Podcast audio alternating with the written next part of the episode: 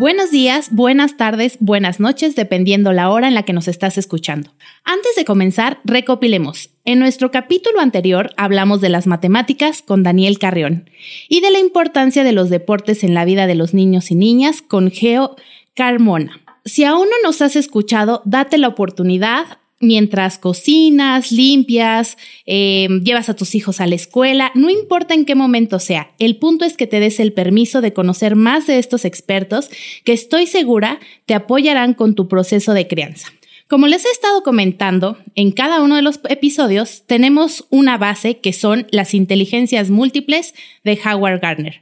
La intención es que te ayude y para ti sea mucho más sencillo saber cómo le puedes ofrecer a tu hijo una vida integral. Hoy nos enfocaremos en la inteligencia lingüística, que tiene que ver con el hablar, escuchar, saber comunicarnos y utilizar todas las herramientas que tenemos como seres humanos para poder expresarnos. Para eso tengo una invitada muy especial que me quiero dar el permiso de presentarla con estas palabras que usamos muy del cotidiano, pero de fondo lo que significa es muchísimo y más en estos tiempos de reto y desafío. Fíjense, ella es mujer, madre, emprendedora, conferencista, escritora, entre muchas otras cosas y talentos que ella misma nos va a compartir. Su nombre es Paula Zaragoza. Le vamos a dar la bienvenida en un momento más. Hola Cibata Podcast. Aquí hablamos de nuestra comunidad, de lo bueno y lo no tan bueno. Al final, todo forma parte del lugar que elegimos para vivir y disfrutar. ¿Qué hacer? ¿A dónde ir? ¿Vives aquí o estás pensando en mudarte? Tienes que escucharnos. Vivo bonito, vivo en Cibata.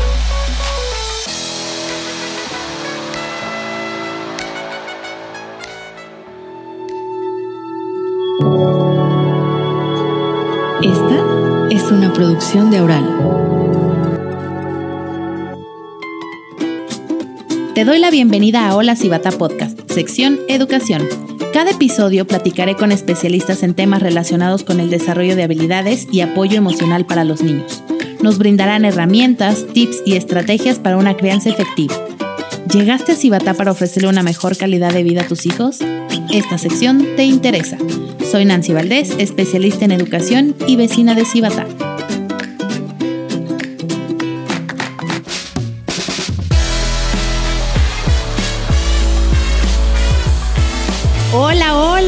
¿Cómo estás? Bienvenida, gracias por estar aquí.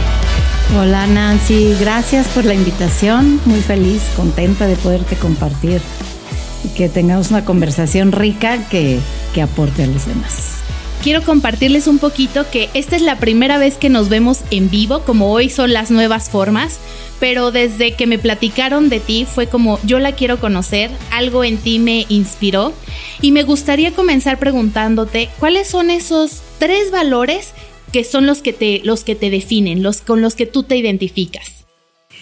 Qué buena pregunta. Pues el primer valor por encima de todos, que es lo que me caracteriza, que es lo que promulgo y lo que trato de representar en todo lo que hago, es la congruencia, la coherencia de, de pensamiento, palabra y obra, ¿no? Em, me he esforzado mucho a lo largo de toda la experiencia de vida que he tenido y sobre todo para ser ejemplo para las tres hijas que tengo, en que todo lo que de mi boca salga y las acciones que, que tengo, para ellas hagan sentido, ¿no? Y que sepan que, que, no, que no me voy de la boca, que no digo mentiras, por ejemplo, ¿no? Y que que bueno, que soy una persona de una pieza. Eso para mí es importantísimo. Esa que es, es lo que me hace eh, acercarme o alejarme de una persona. Wow. ¿No? El, el, que sea congruente en su forma de vida.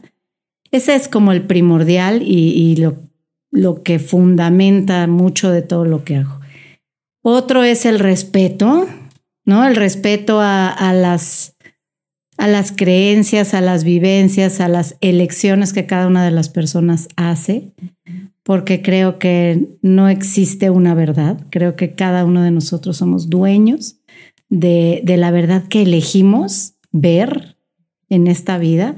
Entonces me parece que el respeto es la base de una vida de paz y de, y de, y de comunicación clara entre las personas, ¿no? Yo también he aprendido eso a lo largo de la vida, a, a súper respetar a toda la gente como es, sin quererla cambiar, sin querer eh, imponer algún punto de vista, alguna opinión o algo que yo piense, ¿no? En la absoluta convicción de que todos somos grandiosos como somos. ¿Y qué será el tercer valor? Será el, el amar, el amar hasta las últimas consecuencias, a todo y a todos. Hasta se me enchinó la piel.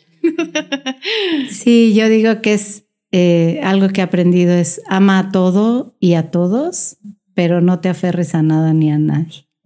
¿No? Entonces, yo procuro siempre ser así como un, una muestra de, de, lo que, de lo que es el amor a, la gente, a las cosas que hago y, y procuro que sí, que de mi boca solo salgan cosas que traigan amor consigo.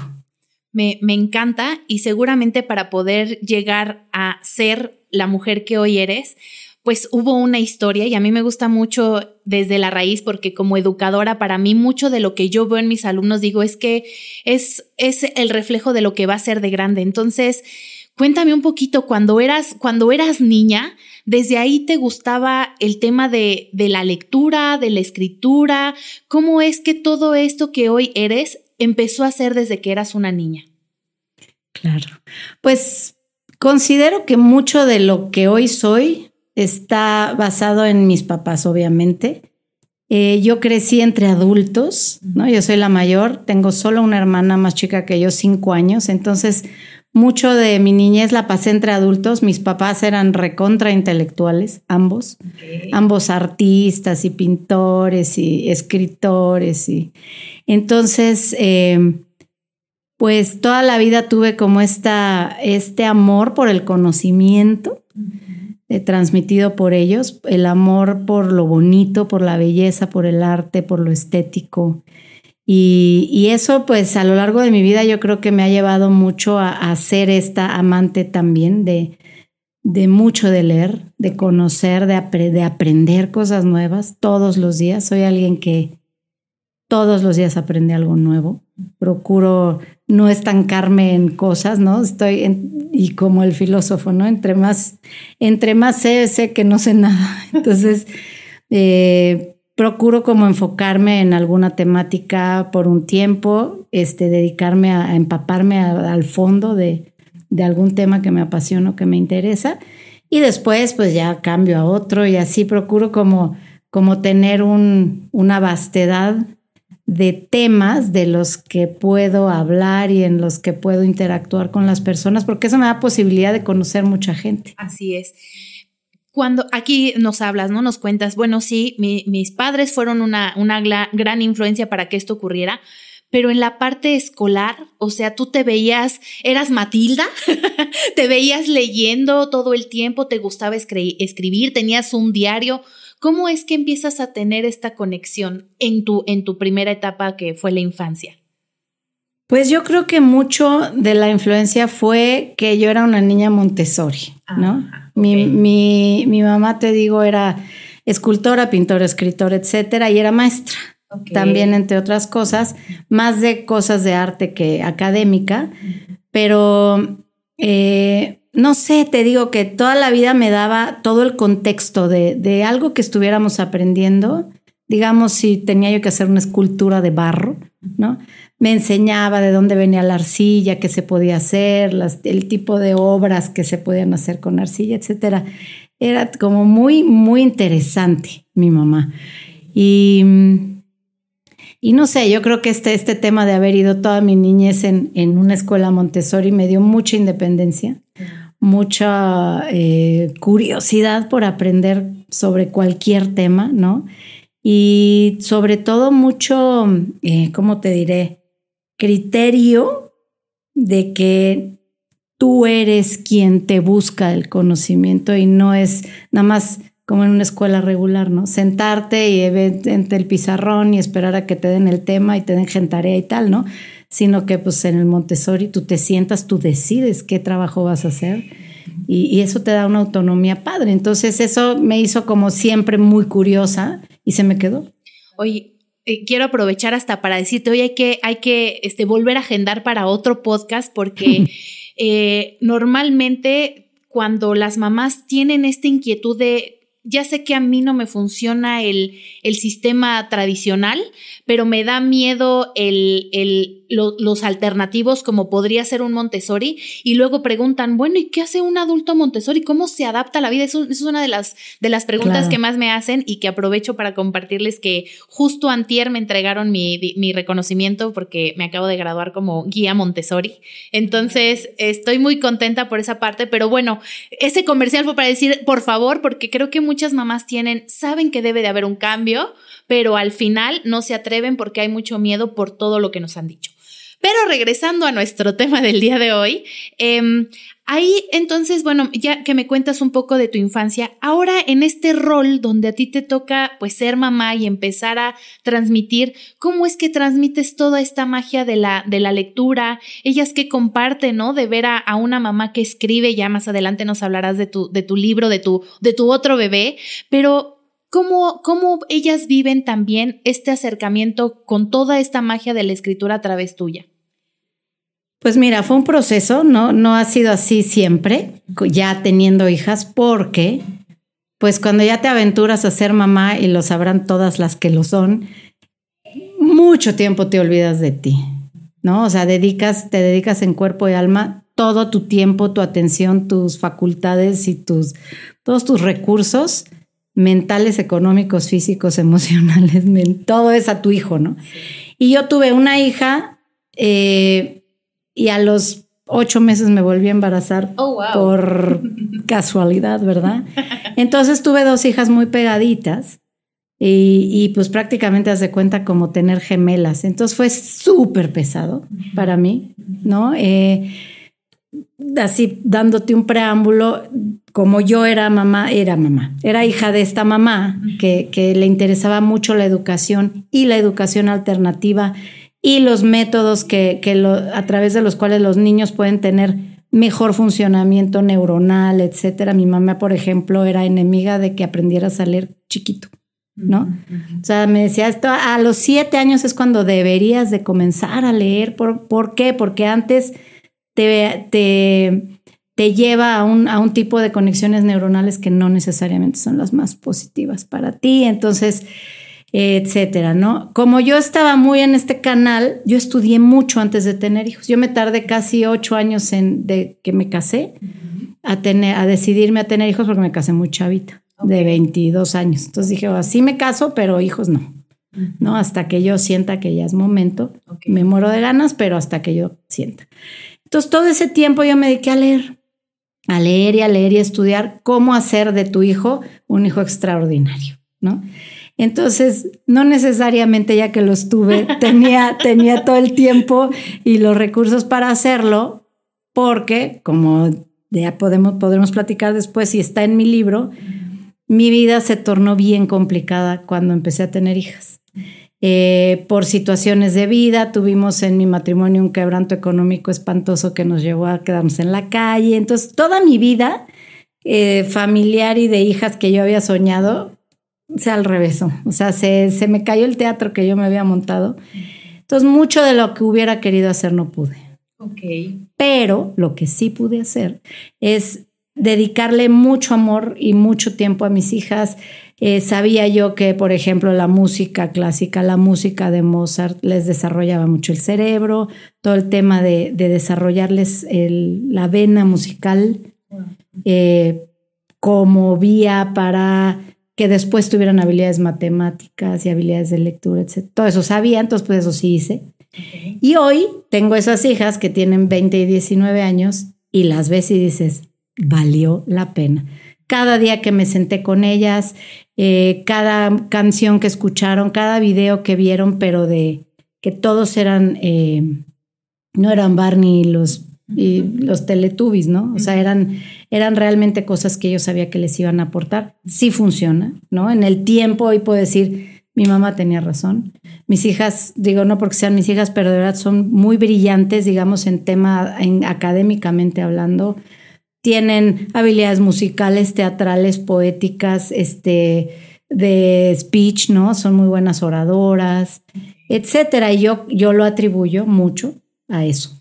Y aquí hasta podría servir como, como tip, porque muchas veces es querer, no, es que tiene que tomar la clase, es que tiene que, no, y de pronto con que el ambiente, el entorno se los ofrezca, con ese estímulo en un cotidiano, en un día, a la hora de la comida, a la hora de la cena, este, mientras juegan con sus muñecas, lo que están escuchando, lo que están percibiendo, eso es con lo que, con lo que, no, yo yo, yo imaginaba mientras venía, serán sus hijas todo el tiempo ella leyendo la historia y, y ahora mira, hija, escribe, ¿no? De pronto piensas, no, pues para que mi hijo pueda ser, tengo que, o sea, tiene que ser porque estás ahí, este, macheteándole, ¿no? Y de pronto dices, no, con que el contexto, el ambiente se preste, con eso, como bien lo dices, se va adquiriendo, nuestro cerebro lo va adquiriendo y de gran, de pronto también quieren verlo inmediatamente, ¿no? Es que mira, ya, este, ya tomó su curso y no lee y es como de espera, ¿no? Deja que, deja que se, que, desenvuelva y cuando ves al adulto ahí es en donde realmente, como lo acabas de decir,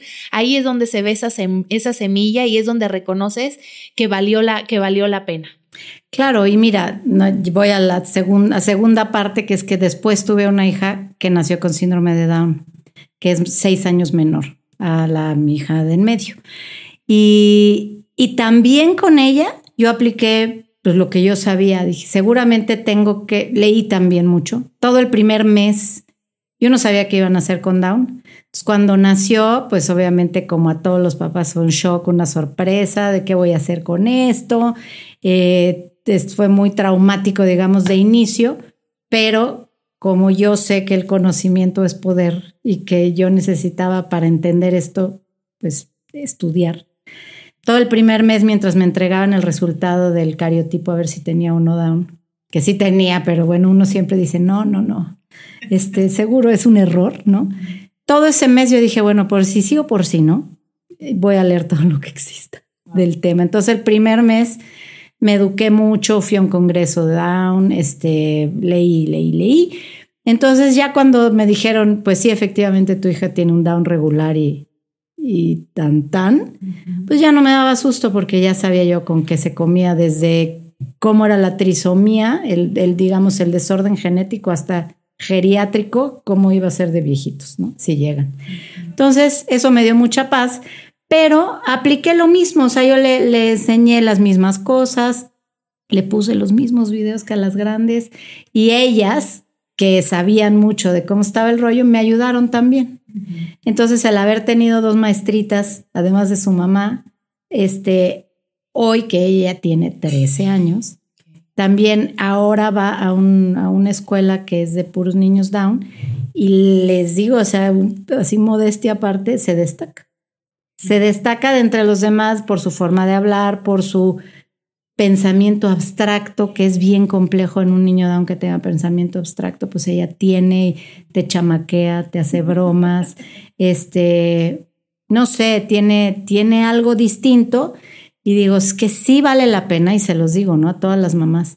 De verdad, cada minuto que tú le dediques a tu chavito, no es nada más de darle tiempo de calidad, ¿no? Y estar con él y amarlo, ¿no? Es verdaderamente esmerarte en que, en que lo que le des le sume y que lo que le das de comer le alimente el cuerpo, el cerebro, las células, ¿no? Cree uno que no, pero es bien importante, bien importante lo que toman, lo que comen. No te digo que soy la mamá estelar y que nunca me equivoqué, ¿no? Hice muchas tonteras también, pero sí le di importancia a eso. Entonces, hoy que ya tengo estas tres hijas ya crecidas, digo, híjole, sí suma. Ella fue no Montessori, sino a una Waldorf. Conoces el sistema Waldorf. Lucia, que es la chiquita, fue todos los primeros años a una escuela Waldorf, que también pues le sumó en mucho, ¿no? Porque era mucho experiencia este, táctil, desarrollar los sentidos, la música, la, etcétera. Entonces, sí, sí, sí vale la pena explorar otras opciones. No, yo no estoy peleada con las escuelas regulares. Mis hijas grandes desde kinder fueron una escuela normal. Y, bien, digo, era un sistema más constructivista, más padre, pero vaya, lo que hagas en casa es todo, es la diferencia de todo. Antes de, irnos a, corte y, pasar al, siguiente, al siguiente bebé que no es humano, pero también eh, eh, es algo muy querido para, para, ti en un momento importante en el que te encuentras con, con, tu, con tu libro. Pero aquí estoy como haciendo mi lista de siguiente podcast, el tema de la inclusión, porque híjole, también es algo importante. Y esta pregunta que mientras te escucho, que sí me, que sí seguramente algunos papás también están diciendo, bueno, ¿por qué si tú fuiste Montessori, por qué tus dos hijas eh, no lo no elegiste ese mismo camino? Eso a mí me surge y no sé si los que nos están escuchando también. Esa es una y la otra es em, en esta parte también, ¿no? Hablando de la inclusión con, lo que comentas de tu hija, de pronto también se dice, no, había muchas creencias de, no, los chicos con Down, nada de aprendizaje, nada de lectura, nada de escritura, o sea, como que para ellos era un, no había, no había esa oportunidad, ni siquiera era considerada, y tú con tu experiencia, ¿qué tendrías que decir ante eso? Y, cómo hoy lo vives con todo lo que tú ya sabes y aparte has vivido. En términos de lectura y escritura. En ese, en ese tema donde se veía. Pues Digo, yo eh, no había oído eso. Ok.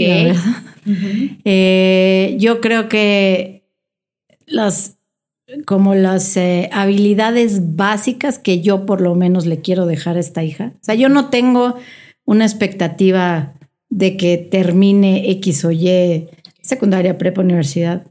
La verdad no. Yo quiero que sea una niña inmensamente feliz, que sepa, que sea funcional, que sepa comunicarse por todas las vías. Y creo que una de ellas importante es la escritura, ¿no?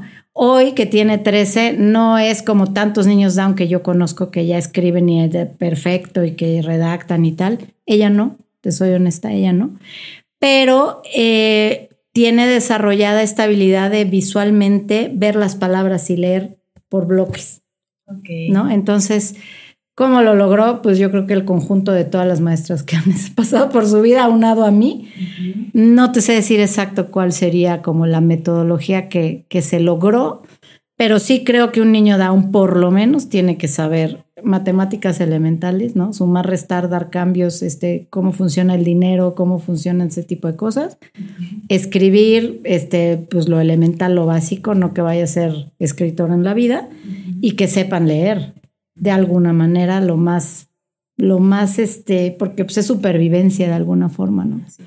Entonces, yo no sé si esté bien o mal, ella va, va mejorando poco a poco, te digo, yo no tengo una expectativa de que llegue a ningún lado más que que sea autosuficiente, que tenga una vida funcional, respetada, ¿no? Y que, y que se sepa mover en el mundo. Eso para mí es mi gol con esta hija, porque en realidad todos al final no importa dónde estudies, no importa qué degrees tengas, ¿no? El chiste es que seas funcional y feliz. Y, la acabo de conocer y en dos minutos me enamoró, ¿no? Hola, llega, abraza, muy segura, muy... Así, tiene mucha habilidad social. Muy auténtica y es como de, ¿no? Como si nos hubiéramos conocido y, y te transmite esto que nos estás, que nos estás compartiendo.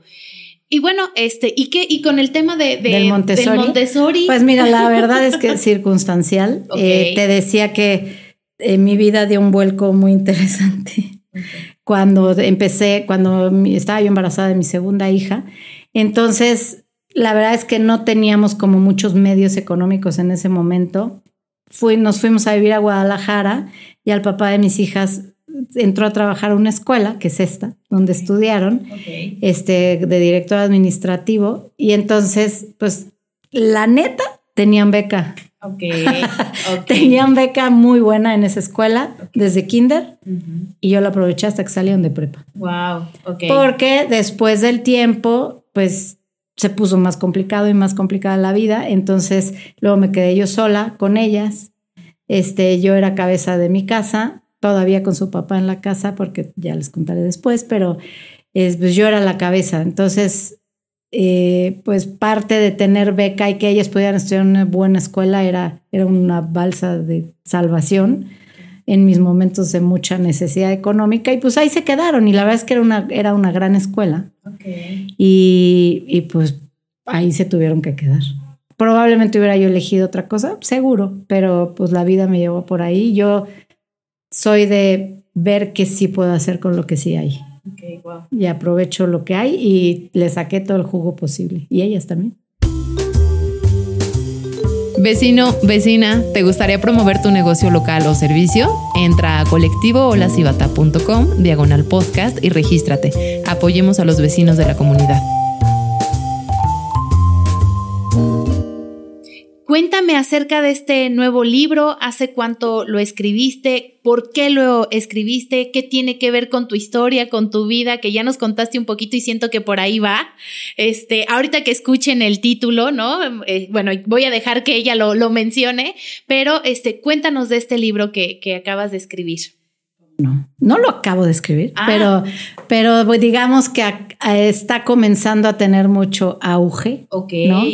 Em, este proyecto, al que llamé Mujer a prueba de balas, comenzó con un podcast como este, en donde después de muchos años de trabajar en mí, de recuperar a una mujer que se había perdido en las crisis y en la adversidad por muchos años, em, decidí que era momento de platicar lo que me había pasado, de platicar mi, mi historia de vida que cada vez que yo en una conversación, en una comida, cena, plática, chal, café, contaba, me decían, Paula, escribe un libro. O sea, no es posible todo lo que te ha pasado. Es, es, es que no lo puedo creer. Por favor, escribe un libro.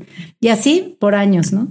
Y seguían pasándome cosas y seguían pasándome cosas porque yo tengo una historia así muy sui generis desde niña.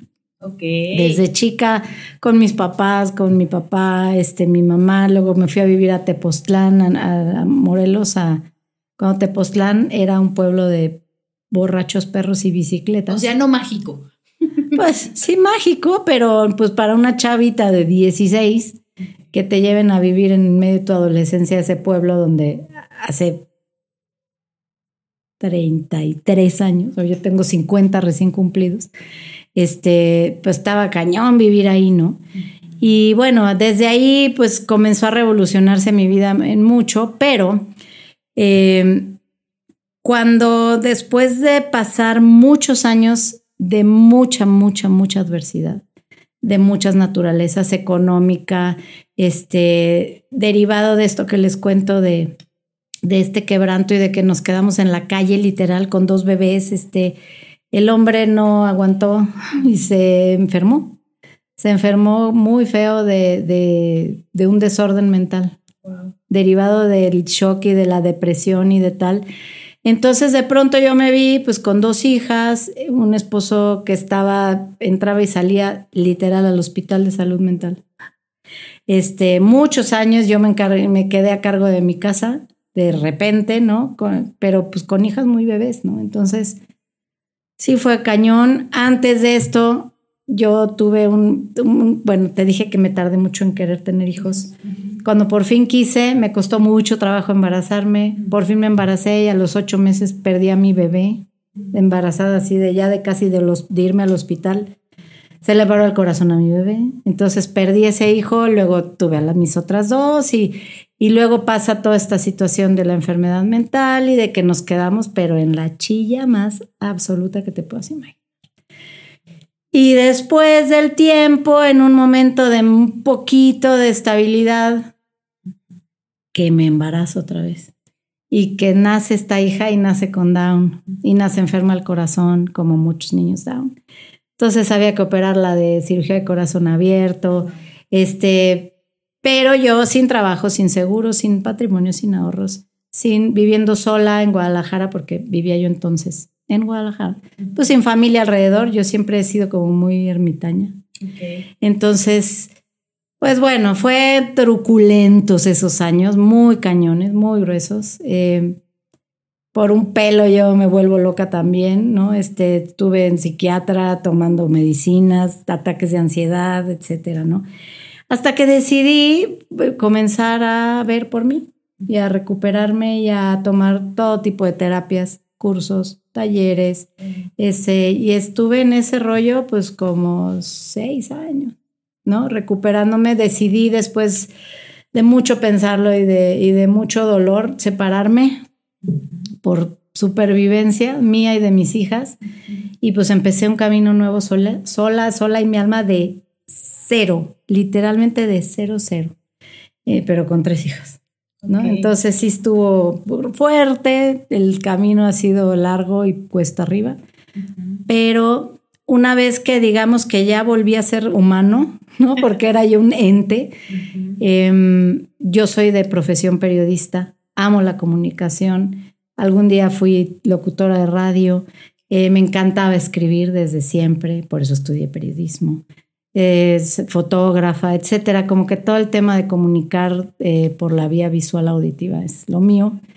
Entonces dije, bueno, voy a contar mi historia, voy a platicar de esto porque como que siento que es la catarsis que yo necesito terminar de hacer para acabar de sanarme y poder ser feliz de una vez y para siempre, ¿no? Porque llevo demasiados años de drama, de victimez, de horrible, ¿no? Entonces, comencé haciendo este podcast, que luego derivó en un espacio de entrevista en donde yo entrevistaba a mujeres que me contaban su historia de valentía, así como las mías.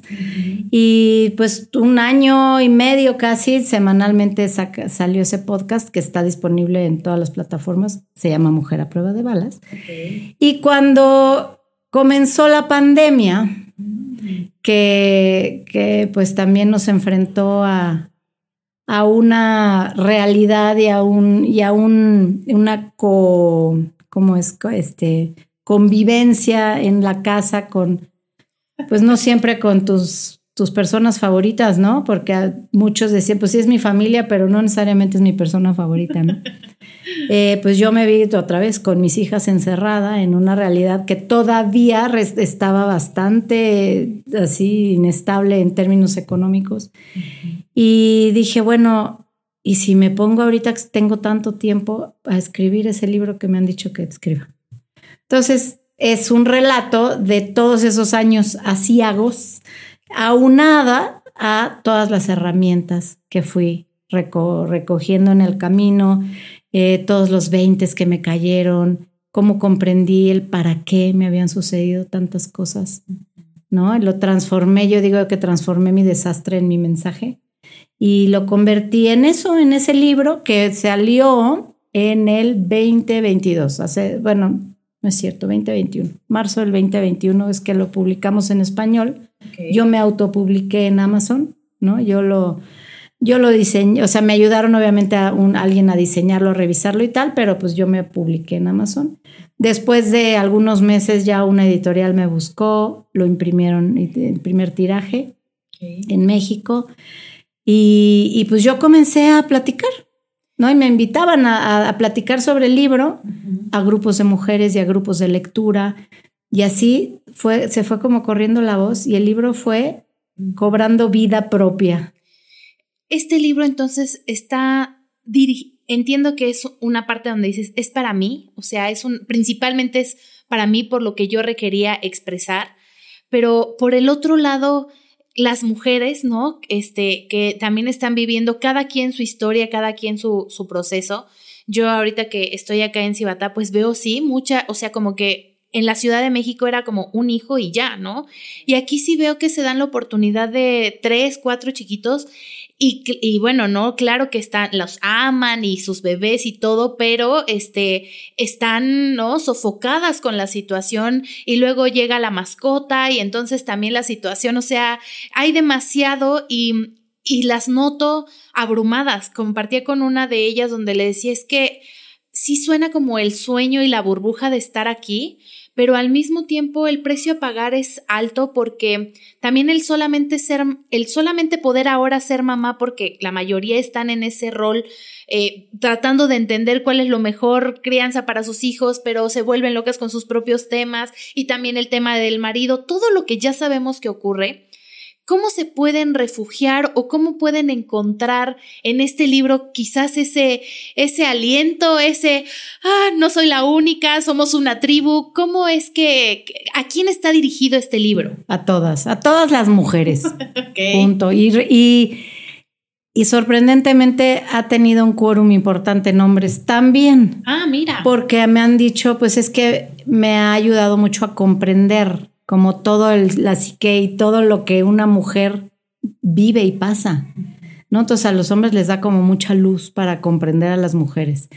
Pero principalmente a toda mujer que quiera encontrarse, ¿no? Que quiera reconectar consigo misma, porque lo que sucede, y es una condición eh, sine qua non, una condición que se da sí o sí, es que, como decía al inicio, cuando tú tienes un hijo, todas, todos tus recursos tienen que estar ahí, porque todo es nuevo, no conoces, todo te da miedo, este, y luego, como dices, ¿no? Tienes uno y dos y tres, y, y de pronto no tienes ni la más pálida idea de quién eres tú. Tus chavos ahí van, tu matrimonio medio ahí lo vas capoteando, no siempre muy bien, pero yo creo que el declive que todas las mujeres sufrimos en algún momento en el que nuestros hijos ya no son bebés, digamos, yo ya, ya pasaste como esa etapa que es ah, terrible, mente abrumadora, ¿no? Es preciosa, pero no, es desgastante al grado máximo, ¿no? Entonces, llega un momento en que dices, bueno, ¿y yo? ¿Hace cuánto tiempo que no sé quién soy? ¿Qué me gusta? Ya no me acuerdo. A mí me pasó que, y lo relato ahí en el libro, ¿no? O sea, de mis momentos más desoladores de la vida no fueron todas las tragedias que me pasaron, sino de pronto voltear el reflector hacia mí y darme cuenta que Paula había desaparecido del planeta. O sea, no me acordaba yo qué me gustaba comer, cómo me gustaba vestirme. Vivía yo desgreñada, desmaquillada, hecha pedazos, ¿no? Este, sobre todo, no tenía yo como un, propósito. Sí, mis hijas, claro. Sí, sí, la vida está, pero, pero yo, yo. O sea, ¿cuál era mi propósito de vida? Entonces, este libro te sirve como un bien claro espejo para que puedas ver cómo estás, ¿no? Es como un, como un escáner de cómo estás y todos los relatos de, de las cosas que yo fui pasando, a lo mejor 10 no te han pasado, pero aún así. O a lo mejor 10, o a lo mejor te han pasado 10 más que a mí, ¿no? Porque también hay, yo digo, yo a veces digo, y mi historia es un paseo por el parque, a comparación de otras. Sí. Pero al final no es compararte con nadie, o sea, tu vida es tuya y tú la vives con tus recursos lo mejor que puedes. Pero sí algo que yo descubrí un poco a toro pasado y ya, y este libro la invitación es a que no te esperes a estar destruida como yo estuve, que me tardé demasiados años en reconstruirme y muchos recursos, eh, no económicos, sino tuve que hacer, echar mano de muchísimas cosas para volverme a encontrar, que te des cuenta que no siempre el poner a todos enfrente y poner a todos primero, como hacemos todas las mujeres, es la vía de salida y es lo mejor. Porque llega un momento en que tú estás vacía de ti, a tus chavos ya no los llenas con nada, a tu marido ya no lo haces feliz, ni tú eres feliz con tu marido, pero no es que se haya acabado el amor o que no, o que la relación esté destruida, sino que la que está destruida eres tú. Entonces, la invitación es a ponerte tú la primera de la fila, a comenzar a preguntarte, bueno, ¿y yo qué quiero? ¿A dónde voy? ¿Qué, es aquello que me enciende el corazón, que me palpita, que me hace sentir maripositas en el estómago en las mañanas? ¿Qué quiero hacer? Además de ser mamá, además de todo lo que hago, ¿no? Y muchas dicen, pues es que no hay tiempo. Pero sí, sí hay tiempo. O sea, una vez que, una vez que te ubicas tú como la prioridad, sacas el tiempo para darte esos momentos de consentirte, esos momentos de, si te gusta como a mí, leer, pues leer. Yo, yo dejé de leer 18 años. Wow. ¿No? Y me preguntabas, ¿tus hijas cómo agarraron esto? No, pues ahora. Ahora que, que yo evolucioné, yo me transformé muchísimo de ser una neurótica deprimida a ser lo que soy hoy. Ellas vivieron conmigo toda esa transformación. Entonces, Hoy, pues ellas son una versión en mini de mí, ¿no? Y las oyes hablar, a veces que las oigo así hablar con sus amigas y digo, qué copia. O sea, todos los consejos ya se los apropiaron, qué padre, ¿no? Y no, no es que necesariamente lean mucho, pero sí son chavas que están conscientes de que tienen que crearse un propio, propio criterio sobre todo. Y para eso se tienen que documentar. Entonces, si no son libros, pues a lo mejor es en internet o son videos o son, pero no se meten a la cabeza cualquier basura. Saben seleccionar de qué se nutren. Oye, pues qué interesante. Eh, para, para ir cerrando, quiero regresarme un poquito a hacerte esta pregunta que podría ser también un tip, una recomendación. Sé que ya lo mencionaste, pero, eh, pero sí me queda como mucho porque al final convivo con las mamás de, de. Y hablando en, general, pero bueno, específicamente este, este podcast está enfocado a todas ustedes que viven en esta comunidad. Em, dices, es que sí hay tiempo, eh, hay que hacérselo. Yo de pronto las veo porque aquí de pronto hacen algunos e, eventos, actividades para la comunidad y pueden durar una, una meditación 40 minutos, 30 minutos y ni esas se dan ese chance. Les puedes recomendar un podcast y no hay esa oportunidad. Les puedes hablar de un libro y les dices, es que de verdad, o sea, no va a ser la Biblia, pero de verdad te va a sanar, te va a dar paz, te vas a identificarte. Y, y aunque lo pueden comprender desde la parte racional, a la hora del día a día ya no hay chance y las vuelves a ver y eso es que no pude y entonces vienen todas las historias, todos los por qué no y entonces justo como lo mencionas, ¿no? O sea, ya se pierden y por más que buscas como a veces decir, este, quiero apoyarte a rescatar, no hay manera, ¿cómo que tú ya lo viviste? ¿Cómo puede ser este, no sé si llamarlo como jalón de oreja, una advertencia, un por favor hazlo porque los precios a pagar son, muy ¿no? Entonces, estás ya en el momento, ahorita, como te mencionaba, hay muchas mamás con hijos muy pequeñitos viviendo la etapa guau en el aspecto de que es hermoso sus pequeños muy, muy de dos añitos, ¿no? Pero la locura y el olvidarse de sí mismas es muy fuerte, pero también es un cuando mis hijos crezcan, chin, ¿qué va a pasar cuando los hijos crezcan? Y ahí, eh, para ir cerrando, ¿tú qué, ¿tú qué les dirías de decir, de verdad, ¿no? Este, hagan una parada, hagan algo, rescátense. ¿Qué les dirías? Mira, primero les diría que la vida siempre te cobra la factura de olvidarte de ti, en algún momento. En algún momento, a lo mejor será ya que tus hijos sean adolescentes, no lo sé, en cada vida es diferente, pero la vida siempre te cobra la factura. Y va a llegar un momento en que normalmente es alrededor de los 40, ¿no? De la crisis de los 40 que nos da sí o sí a todos que la vida es como que la vida viene a pedirte cuentas y te dice, oye, pues tú padrísimo todo lo que creíste que habías hecho súper bien, pero ¿qué pasó contigo la joven?